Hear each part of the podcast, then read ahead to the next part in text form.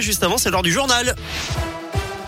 On commence par vos conditions de circulation dans la région. Elles sont fluides actuellement. Aucune difficulté à vous signaler. Notez tout de même que les 11 km d'autoroute entre Clermont et Le dans le Puy-de-Dôme sur la 75 devraient passer à 110 km heure au lieu de 90 actuellement dès la semaine prochaine. C'est ce que dit la montagne. Après plus de trois ans de travaux, le chantier de l'élargissement de la 75 touche à sa fin. La société L'autoroute promet confort et fluidité aux 60 000 à 80 000 usagers quotidiens. À la une de la prudence encore et toujours, c'est ce que préconise le monsieur vaccin du gouvernement. Pour l'instant, il est raisonnable de maintenir les gestes barrières et l'utilisation du pass sanitaire, dit ce matin à l'afficheur. Le gouvernement a confirmé hier qu'aucun allègement du pass sanitaire n'était prévu d'ici au 15 novembre.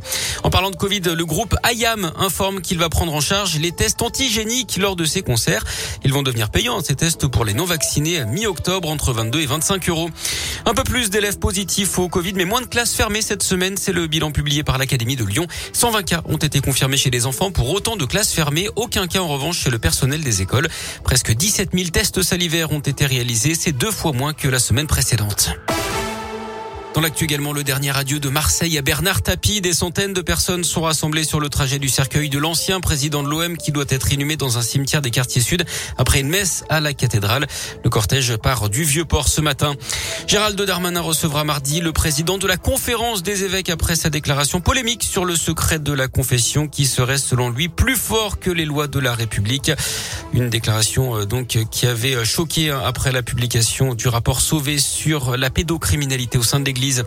On reparle de l'assurance chômage. Les syndicats déposent leur nouveau recours aujourd'hui contre la réforme entrée en vigueur vendredi dernier. Ils s'opposent à cette disposition qu'ils jugent injuste et qui pénalise les demandeurs d'emploi. Un violent incendie à Aubière. Hier soir, dans le Puy-de-Dôme, l'atelier d'une concession automobile a brûlé vers 22 heures.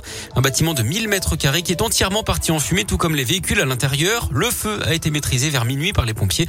Ils restent sur place hein, pour prévenir toute reprise et l'éventuel effondrement de la structure métallique déformée par la chaleur de l'incendie. Une arnaque dans la Loire. Un homme de 41 ans a été condamné à 6 mois de prison ferme pour avoir escroqué pour l'emploi à Saint-Chamond.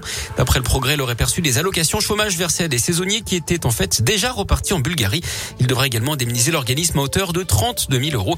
L'an dernier, il avait déjà été condamné pour s'être servi directement sur la paix de ses compatriotes.